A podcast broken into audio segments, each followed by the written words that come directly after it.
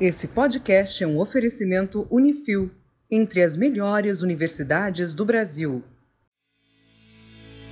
Eu sou o engenheiro Murilo Braguin e você está ouvindo o podcast do Engenharia Científica. E esse podcast é uma explosão de conhecimento.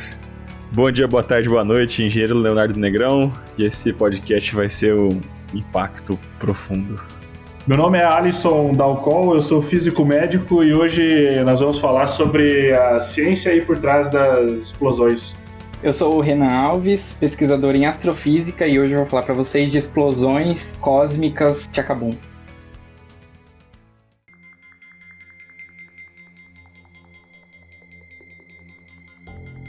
E a gente quer entender esse assunto no âmbito científico. Eu sei que esse assunto ele pode variar desde pequenas explosões até explosões gigantescas, cósmicas, inimagináveis. musicais, não? Explosão musical só se for essa aqui, ó. Explosão de acabou como a dança do verão. Explosão. Muito quente, quente, feito um vulcão. Explosão. Verde gingado caliente que tem cheiro de carmim. Morena tão envolvente, quero você. Cheiro todo esse corpo. Rebola quebrando formoso.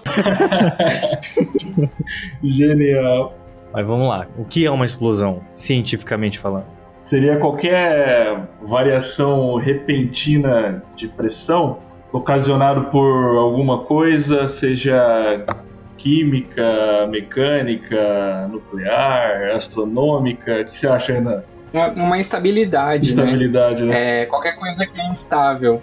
Seja tanto, tanto na escala, eu acho que é, humana, né? Assim, as, a gente pensa em bombas, por exemplo, ou em escalas cósmicas, né? Vai ter alguma instabilidade e aí geralmente a explosão está relacionada com uma reação em cadeia. E é interessante esse ponto de vista, porque é, pensando na parte. A gente, acredito que a gente vai discorrer legal sobre isso depois, mas pensando em explosões nucleares aí de fissão, né? A gente vê um exemplo aí de reação em cadeia, né? Das partículas aí atingindo outras e outras atingindo outras e assim por diante até virar uma explosão enorme. O segredo todo tá na velocidade que isso acontece? Sim, com certeza. O, uma coisa é você liberar energia em um intervalo de tempo muito longo, outra coisa é você liberar essa energia em um intervalo de tempo curto, né? Curto da ordem de milissegundos ou menos. E aí você causa pode causar alguns desastres aí. E vocês já usaram uma palavra que eu acho que é um tanto quanto polêmica e não comum para as pessoas, que é a palavra nuclear. Quando a gente fala de fissão nuclear, não é uma bomba atômica.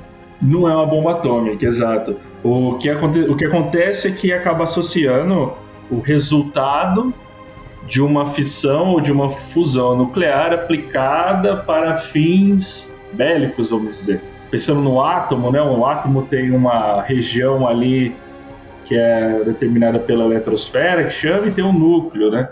Tem alguns átomos que tem esse núcleo muito grande, né? É, e quanto maior esse núcleo, mais instável ele fica. É como se você pegasse um monte de ímãs e bolinhas, você juntasse umas nas outras. Quando você juntar por volta de cinco bolinhas, eles ficam aglutinadas. Se você coloca 10, ainda fica. Se você coloca 15, uma já cai, né? Porque já fica uma coisa mais instável. Se você joga qualquer coisinha ali, as bolinhas já saem uma para cada lado, já explode, né? Então, a fissão é caracterizada por esses átomos de maior massa que a gente fala, que a gente conhece bastante como urânio, plutônio, são os mais conhecidos aí da nosso dia a dia, vamos falar assim, se é que eu posso falar dia a dia, né? E a fusão nuclear, ela vem do fato de você fundir, juntar dois elementos para transformar um outro elemento. E aí, nesse processo, tanto na fissão quanto na fusão, ocorre geralmente liberação de energia, né? E é, e é essa mágica, né?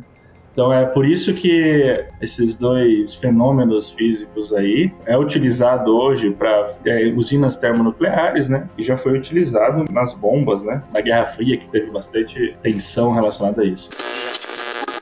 Se você se lembra das suas aulas do ensino médio, existia uma coisa que era o princípio de Lavoisier. E ele dizia que no universo nada se perde, nada se cria, tudo se transforma. Quando adicionamos um nêutron ao urânio, ele se torna instável. O urânio se divide em dois elementos mais leves, o bário e o criptônio. E essa massa que aparentemente foi perdida, na verdade continua existindo no universo, só que ela foi transformada em energia. A fissão completa de 1 grama de urânio libera energia o suficiente para abastecer 45 casas por um mês inteiro.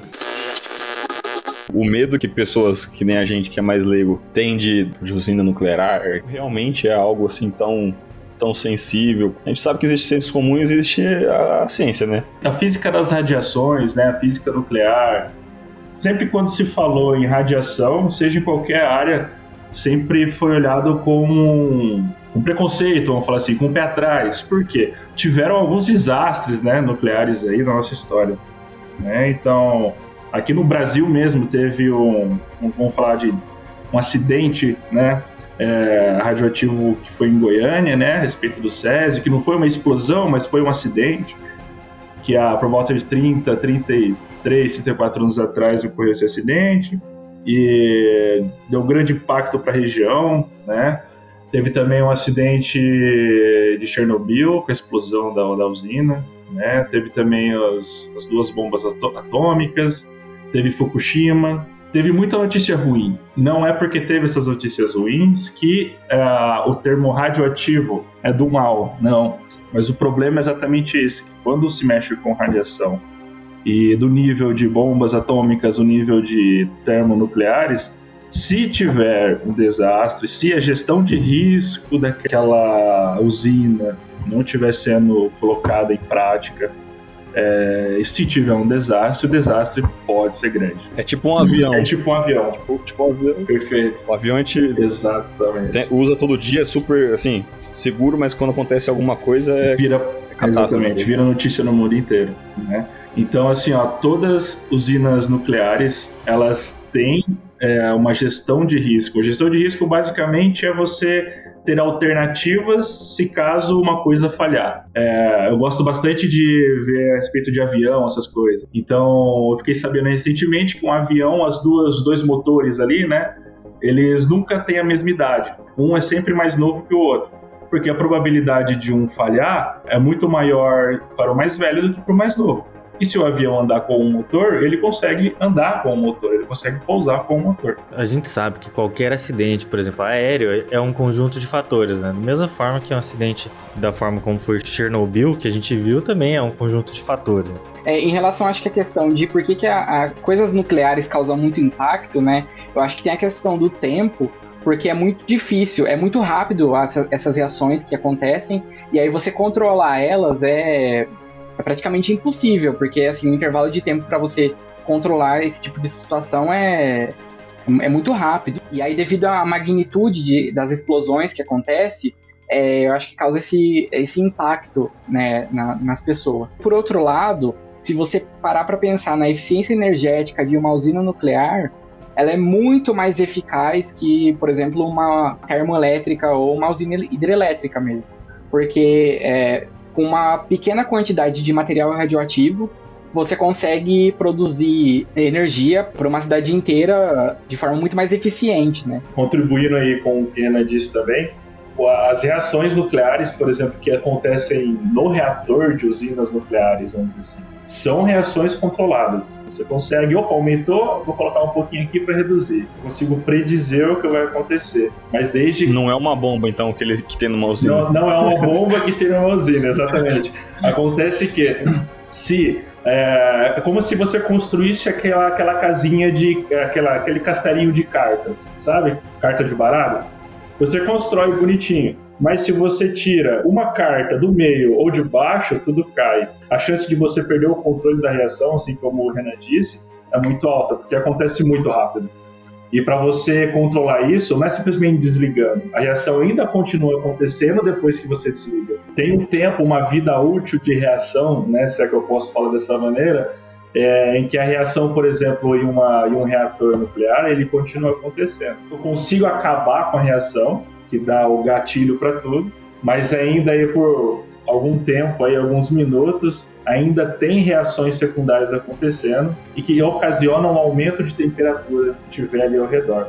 Então, se eu cheguei no, no momento em que eu vi que aumentou a temperatura para a situação crítica e eu desligo, essa temperatura ainda vai aumentar. E aí esse aumento pode ser o problema. Mas o objetivo todo da radiação na usina nuclear é gerar calor. Exato. A usina nuclear ela funciona a vapor. Vai mover uma turbina e vai gerar eletricidade, né? Como o circuito é fechado, não existe perda praticamente, né? E a energia gerada nessa fissão nuclear que é um absurdo, né? Por isso que funciona muito bem. A usina ela continua funcionando por muito tempo. Aqui no Brasil a gente tem é, a Angra dos Reis, né? Não sei se ela tá funcionando. Tá, tá sim.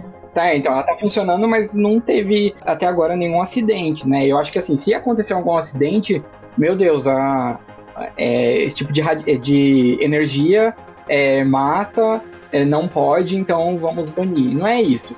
Ela é muito mais eficiente, causa muito é, menos danos ao meio ambiente em volta, né, em relação que nas usinas termoelétricas você tem muita liberação de gás e na usina hidrelétrica você precisa é, alagar uma região inteira, aí você precisa tirar essa população que mora ali para outro lugar. Enfim, tem um impacto ambiental muito maior, né? E, e todo o lixo radioativo que é usado, eles ficam armazenados em, em containers de concreto e você não acaba não poluindo o meio ambiente, né? Assim, tem a radiação lá, que é uma coisa natural. Fukushima teve o, lá o acidente, mas o, o, as consequências não, foram parecidas com o que tem em Chernobyl, né? Não teve tantos casos, coisa assim de. Eu não teve sei uma morte só em Fukushima. Então, é, se você for ver, é, é, bem pequeno, assim, o, o impacto para um acidente nuclear, se a gente for pensar, né? O, não ocorreu uma explosão na magnitude que aconteceu em Chernobyl também.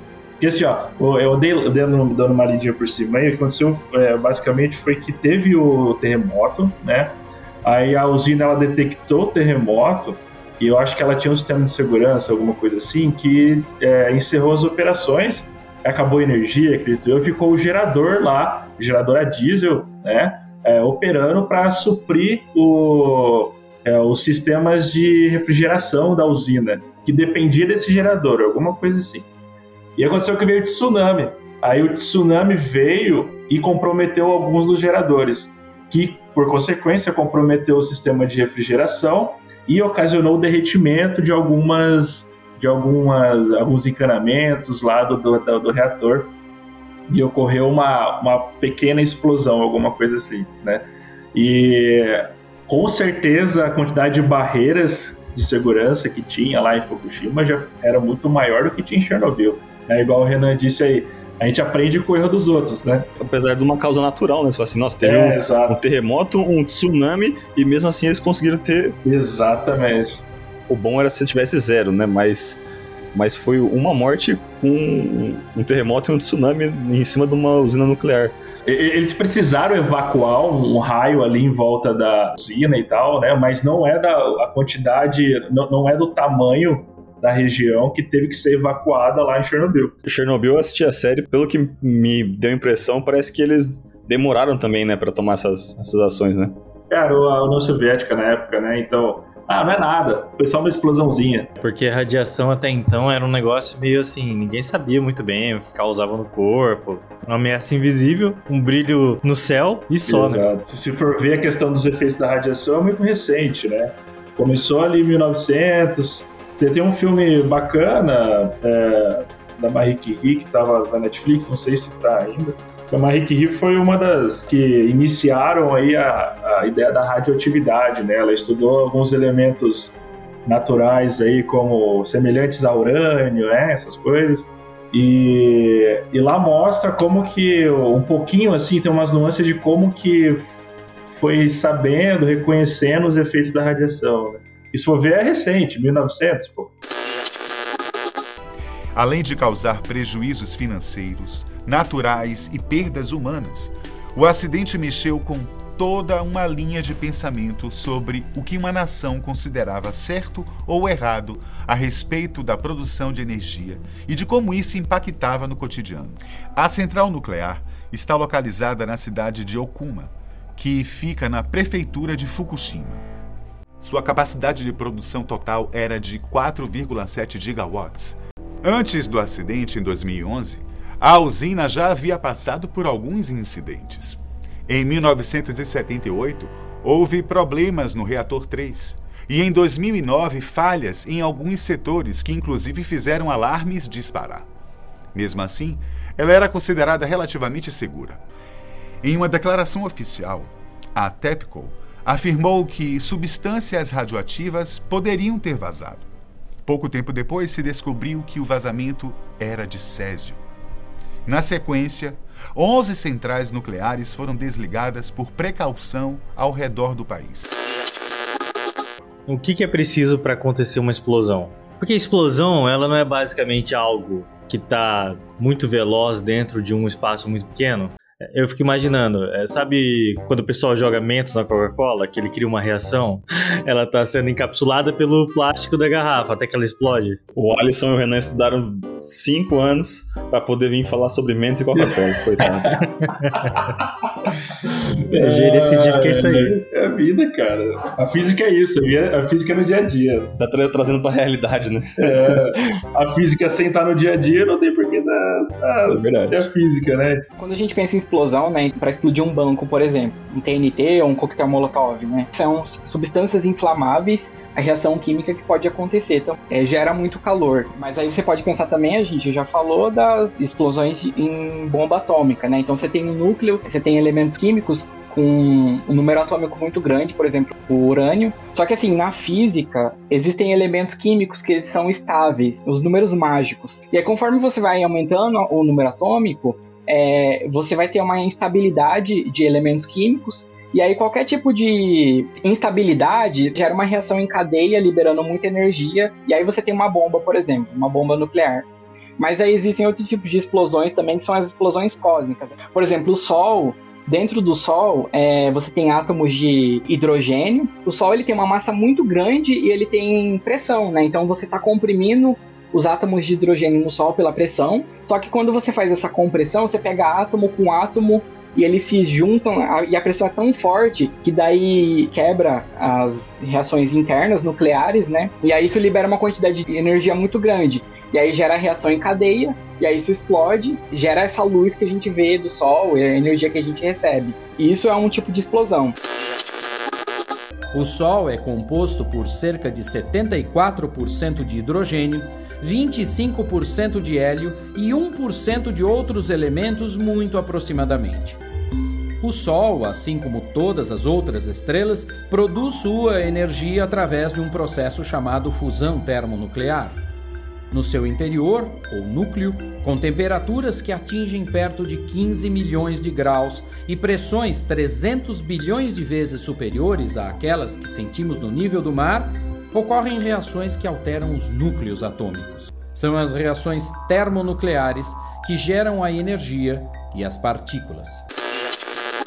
Porque numa estrela aqui que basicamente é, você tem a, a pressão da gravidade, né? Então junta tudo pro centro, mas ao mesmo tempo você tem essa instabilidade de juntar átomo com átomo. Então você tem dois átomos, você é, você tem um hidrogênio com hidrogênio e depois vira hélio, e isso, enfim, vai, é, vai virando outros átomos da, da tabela periódica. Chega um momento que isso fica tão instável, a estrela ela explode, dependendo de quão grande essa energia pode virar, sei lá, uma supernova. São imagens bem bonitinhas, né? Só pra explicar, né, Renan? Supernova não são as menininhas que dançam no TikTok. né? Super, supernova é, é outra coisa. Ah, O- É que o pessoal de 2000 pra cá pode confundir as coisas. Eu vou até pesquisar aqui que é esse supernova no TikTok que eu não conhecia. Mas é, são as, as supernovas são as estrelas que morreram, tá? Não o TikTok. Eu tô lendo aqui que é uma explosão de uma estrela cuja massa é aproximadamente 10 vezes superior à massa do Sol. Isso. É, dependendo da massa, ela pode virar algum tipo de coisa, uma nova, supernova. Enfim, tem esses nomes de novas aí.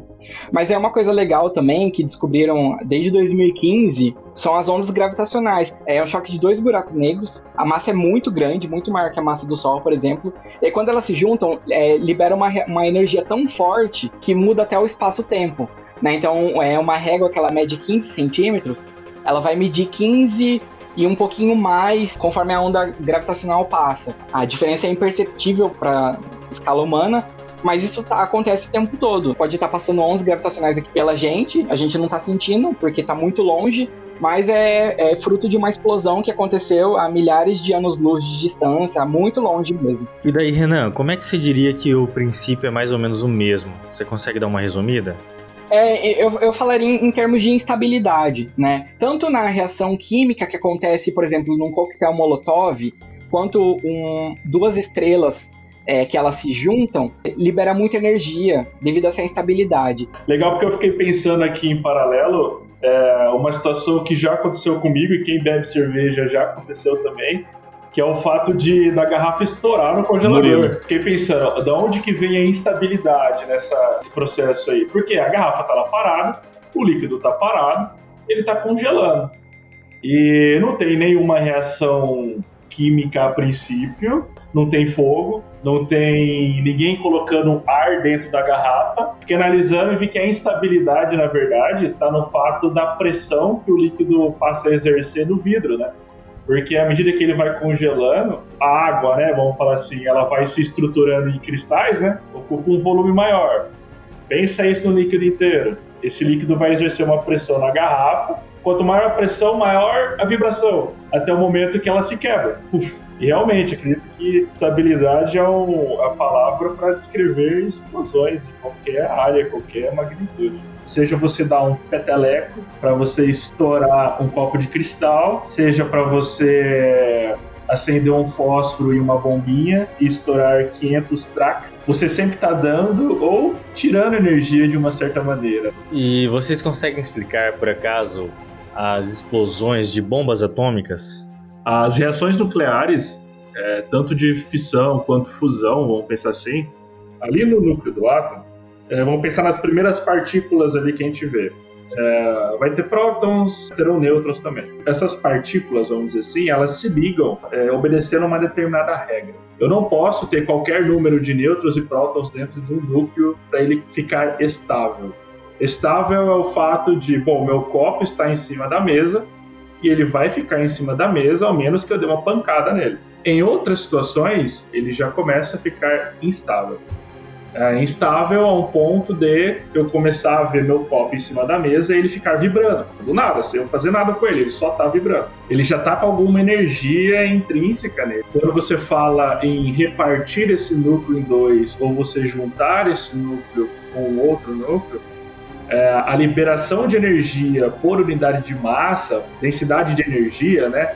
Energia por volume, vamos falar assim, é muito maior nas reações nucleares do que uma reação química, por exemplo, através de moléculas. Se você pega esses átomos, esses núcleos, e conglomeram eles em um monte de átomo para fazer uma pastilha, por exemplo, a quantidade de energia que você pode liberar daquilo é muito grande.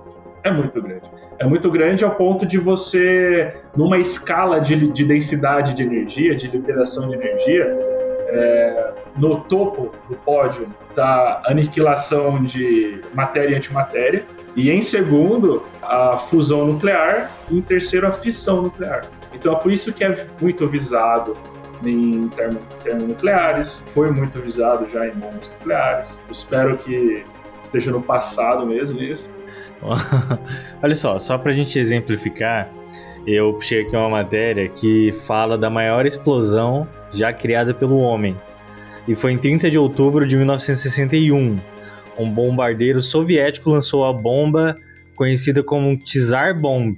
Ela conseguiu atingir 50 megatons. Um megaton equivale a um milhão de toneladas de dinamite. A explosão da Tsar foi cerca de 1.500 vezes mais forte do que as bombas de Hiroshima e Nagasaki somadas. Caramba. A Little Boy, lançada em Hiroshima, explodiu com 15 quilotons e a Tsar foi 3.800 vezes mais poderosa do que ela. Olha só, cara. A explosão resultou em um cogumelo típico com mais de 90 quilômetros de largura e 65 quilômetros de altura, irradiando um flash de luz que pôde ser visto a uma distância de 965 quilômetros. Tem vídeo Aquele dela. vídeo dela é muito massa, velho. É massa, tipo, é, é- não, não legal, mas tipo assim, é, é um negócio que te Masoquismo. É massa. Dá pra sentir um ventinho, né? Acho que dá, Pois dá é. pra secar a roupa, né? Cara, isso é mais, isso é mais longe que daqui pra Londrina, cara. É muito mais longe. Eles comparam da distância de São Paulo até Brasília. Caramba, e você ter seu vidro quebrado ainda, né? Dois anos depois, os Estados Unidos e a União Soviética assinaram um tratado de proibição total de testes nucleares. Ainda bem, né? Por isso que a gente tá aqui agora. Se, se essa foi de 50 megatons, imagina qual seria a próxima, né? Imagine, isso em se- 1961. Não, pensa no que existe hoje em dia, porque existem bombas. Existe, mas, é, mas fica meio que debaixo dos panos, né? Tipo assim, talvez tenha nesses países com um governo é, mais centralizado, tipo Coreia do Norte, talvez é, a própria Rússia, Irã. né? Irã, esses caras. Talvez tenham, né? Mas ninguém vai falar, porque ninguém é burro. Eles dizem que foi por causa das bombas nucleares que hoje em dia a gente não tem mais uma guerra generalizada. Mesmo porque se tivesse, qualquer cidade importante do mundo ia desaparecer em um segundo. Legal. Você vê que o mundo é sempre a competição de quem, Quem manda? né, tem o, quem tem o, o bastião maior. Ah, não, minha bomba é maior que a sua. Não, a minha é maior que a sua. É, isso é sempre, cara. O mundo gira, o mundo gira em torno disso. É de competições. É. É sempre um, alguém querendo ser maior do que o outro. Exatamente, cara. Exato. E olha só, eu falei da bomba de Hiroshima, a chamada Little Boy. É triste, né? Mas olha só, a destruição que ela causou foi, em um segundo, a morte de 80 mil pessoas, instantaneamente vaporizadas. Pra você ter noção da quantidade de energia que é liberada, né? Isso é o tamanho de uma bomba, que, cara, a bomba não é enorme, gigante. Se for ver, acredito que a bomba era o tamanho, sei lá, de uma geladeira um pouco, um pouco maior, entende? Tipo, cara, é, é bizarro a quantidade de energia que se libera. E descobriram isso, né? Então, o projeto Manhattan lá, né? Teve uma série de cientistas participando, né? O Renan que me corrige se eu estiver falando besteira aí, o, o Feynman, né, o Renan? Foi ele que participou também, né? Isso, ele tava envolvido nisso. É, que é um dos físicos aí renomados aí da física, contribuiu bastante para física quântica e tal. Tiveram pessoas gabaritadas, sérias, trabalhando num projeto, desenvolveu uma bomba. Agora, se sabiam ou não que era uma bomba, é outros 500, né? Não vamos discutir isso. Tem até a história aqui que eu tô lendo sobre a carta de Einstein Szilard ao presidente Roosevelt. Foi em agosto de 1939. E a carta tá assinada pelo Einstein. E daí a carta dizia o seguinte: nos últimos quatro meses foi-se provado pelo trabalho de Joliot na França, assim como de Fermi e Szilard, que é esse outro cientista né, na América, que pode ser possível provocar uma reação em cadeia nuclear numa grande massa de urânio, na qual grandes quantidades de poder e um novo tipo de radioatividade seriam geradas. Agora parece quase certo que isso poderá ser atingido no futuro muito próximo. Me acertou, né? Esse novo fenômeno poderia ser usado na construção de bombas e é concebível, apesar de haver muita pouca certeza, que bombas extremamente poderosas poderiam assim ser construídas. A única bomba desse tipo, levada por um barco e detonada num porto, poderia muito bem destruir todo o porto e alguma parte de sua área adjacente. Contudo, tais bombas podem muito bem acabar por serem muito pesadas para o transporte aéreo. Só que resolveram esse problema. E daí, em 1945, seis anos depois, a bomba de Hiroshima e Nagasaki, as duas bombas foram lançadas. Eu vi aqui 50 milhões de graus Celsius. Quanto que é a temperatura do Sol? A temperatura média na superfície é 6 mil graus Celsius. Nossa! Mas, óbvio, né? Mas no centro do Sol a temperatura é muito maior, tá? A temperatura no centro do Sol é 14 milhões de graus Celsius. Caramba. Olha que impressionante! Por causa de uma reação nuclear, a gente conseguiu produzir um calor mais intenso do que o núcleo do Sol na Terra. Bizarro, né? A fusão nuclear, que é você pega dois átomos e você junta eles. Né? Isso está acontecendo dentro do Sol, por exemplo, toda hora. E aí, esse tipo de reação libera uma quantidade de, de energia. É, existem alguns reatores, por exemplo, se eu não me engano, acho que tem é, em São Paulo. É um tipo de sol que eles fazem que chama tokamak. E você faz reações de fusão nuclear e aí, você gera energia limpa. É diferente da radiação da usina nuclear que a gente pensa, que pega os átomos de urânio, você explode, né, e, e gera reação em cadeia e gera elementos radioativos, né? Nesse caso, você pega átomos de hidrogênio, você junta e gera energia mais limpa. Eu vi esses dias uma, uma notícia relacionada a isso, que a União Europeia tem também algo relacionado a isso, né? E é, o problema que eles relataram foi é, não é em fazer a fusão, eles conseguem fazer a fusão, mas é em manter a fusão. Uh, eles conseguiam manter em 2019 essa reação por 8 segundos. A, a energia gerada sustentava uma cidade de 20 mil habitantes. E, e, e, assim, sem rejeito radioativo, igual o Renan falou. Tipo. Mais eficiente ainda. Exatamente. É uma estrutura bizarra, cara. É uma estrutura assim de. Parece uma rosquinha. Parece uma rosquinha, exato. E aí, aí fica aquele plasma, né? Aquele plasma meio rosado pro amarelo pro branco, assim. É bizarro, cara. É uma coisa de outro mundo, assim. Tem vídeo disso? Tem vídeo disso. É, eu posso te enviar depois. A gente deixa o link aqui na descrição. Mas é, eu acredito que o futuro da energia, vamos falar assim, energia elétrica, é, vai ter muito desenvolvimento nessa parte, né? Da parte nuclear, de fusão nuclear Acredito que usinas termonucleares, da maneira que a gente conhece hoje, através do combustível de fissão, ela vai tender a cair para água abaixo à medida que a, a, a, as usinas, vamos falar assim, de fusão forem tomando espaço. Né? Porque comparado a qualquer outro tipo de, de extração de energia elétrica, não dá para se comparar com a, com a energia nuclear. A nuclear, no caso, de fusão. Só ressaltando isso aí. Eu abri uma reportagem aqui bem interessante. Cientistas chineses estabeleceram um novo recorde mundial ao alcançarem uma temperatura plasmática de 120 milhões de graus Celsius durante 101 segundos. Em um experimento realizado aí no dia 28 de 5 de 2021 em um reator nuclear atômico chamado de Sol Artificial. Olha que interessante. Que da hora, 101 segundos, que massa. Então, você estava falando, né? O problema todo é manter essa fusão ativa, né? E você vê de 2019 aí para 2021, pô, já, já meio que, tipo, mais que dobraram, muito mais que dobraram o tempo, né? De estabilidade. Cara, isso aí é energia infinita, né? Para pra pensar, olha só que coisa interessante. É. E aí fica aqui um, uma pré-fala para o nosso podcast sobre o antropoceno. a gente é movido por alcançar uma energia mais ilimitada, né? Porque a gente sempre está gastando mais energia com mais aparelhos em escala. Um tokamak é uma máquina que confina um plasma usando campos magnéticos em forma de rosca que os cientistas chamam de touro. E dentro da câmara, o hidrogênio, combustível gasoso, é colocado sob extrema pressão e calor, transformando-se em um plasma, um gás quente e eletricamente carregado onde as partículas carregadas do plasma podem ser controladas por enormes bobinas magnéticas colocadas ao redor da câmara. O Sol artificial da China também chegou a atingir uma temperatura plasmática de 160 milhões de graus Celsius, com duração de 20 segundos.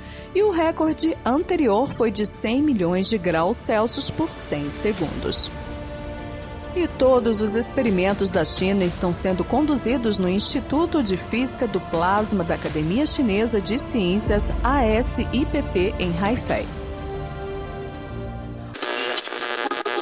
A nossa natureza basicamente é gastar energia. E uma coisa interessante desse, desses projetos aí, de pelo menos o que eu li da União Europeia lá, apesar de alimentar durante os 5 segundos ali 20 mil habitantes, mas ela consumiu mais energia elétrica do que ela gerou. Né? Então esse era um problema que eles têm que bater em cima. Talvez esse da China aí já meio que pode ter resolvido esse problema, né? vai saber. Ah, isso é uma questão de tempo, né? Porque se pensar em energia é, solar, por exemplo, quando eu entrei na graduação 10 anos atrás, nossa, não era tão eficiente. Hoje tá super eficiente, né?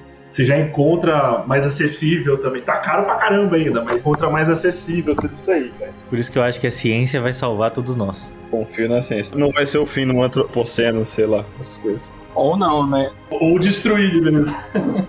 é. O antropoceno acaba na época em que a ciência se torna mais relevante do que a política. Fica aí Verdade. a reflexão.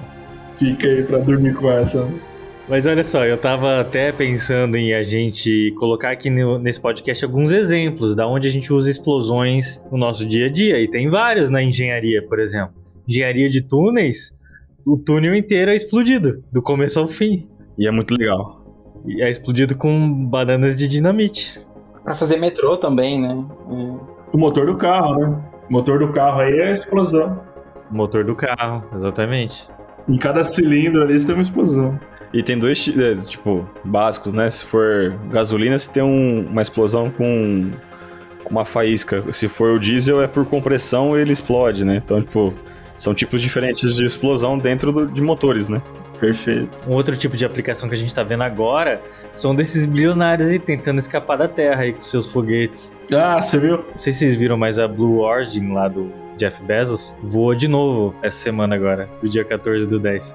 De novo, a competição de quem tem o, o- a coisa com formato fálico maior, né? Exato.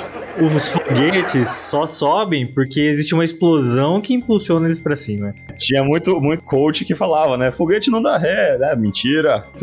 É verdade, Léo. Só tá dando ré ultimamente, né?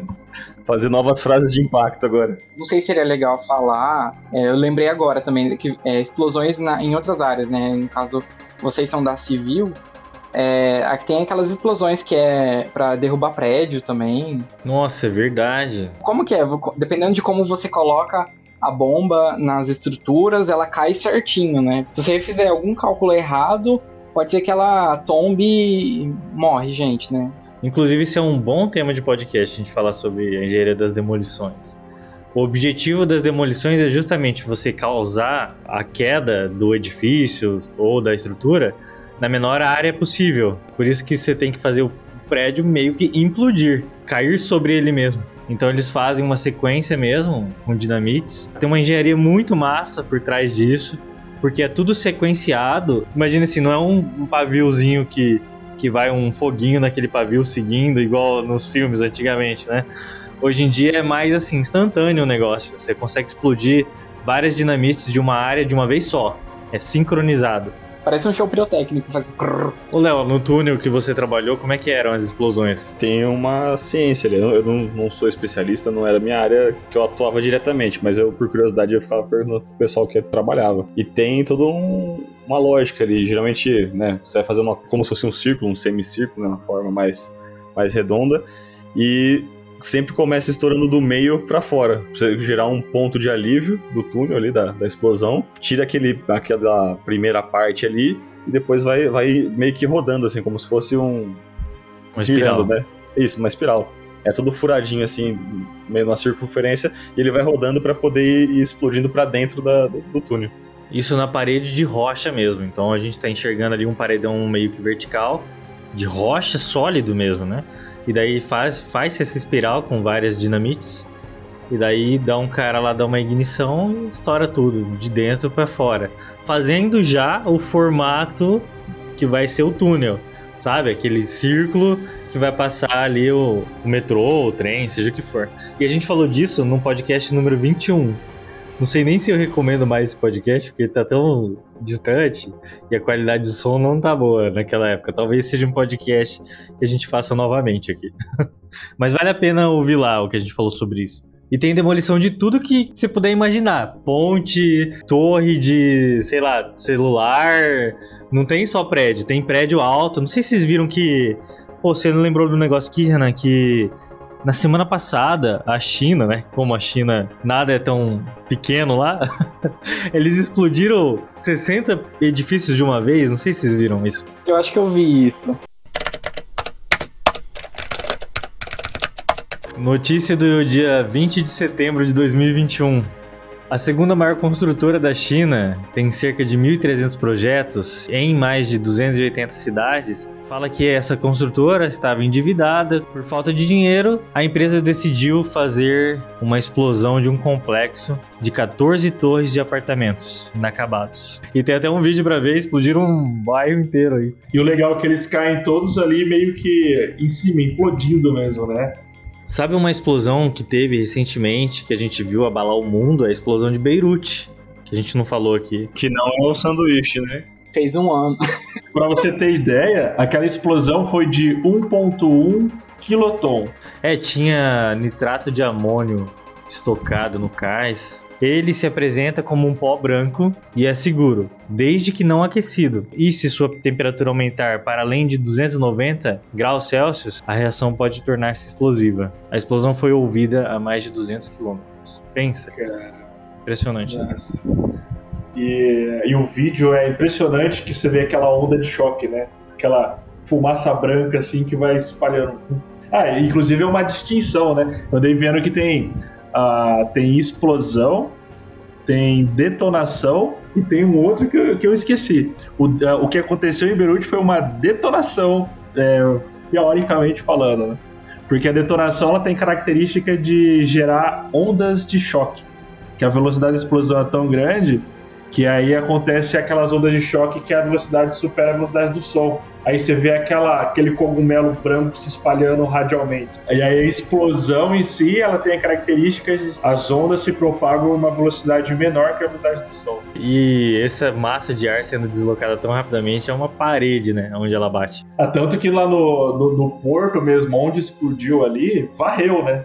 Você vê que do lado ali varre tudo. O que tinha de casa ali, de carro, ficou tudo plano. Tem até uma história curiosa sobre essa explosão. Não sei se vocês viram que tem um edifício que ficou intacto porque ele era feito de concreto. Assim, é, o revestimento da fachada ele é todo rugoso. Ele é como se fosse várias camadinhas, assim, uma em cima da outra. Sabe? Bem fininha mesmo, menos de meio centímetro, assim. É bem pequenininho. E ele foi projetado justamente para resistir a explosões. E deu certo. Né? Não era justamente para resistir a essa, mas no período de guerra ele foi feito para isso. Nossa, que legal, não sabia que tinha algo nesse sentido. Que massa.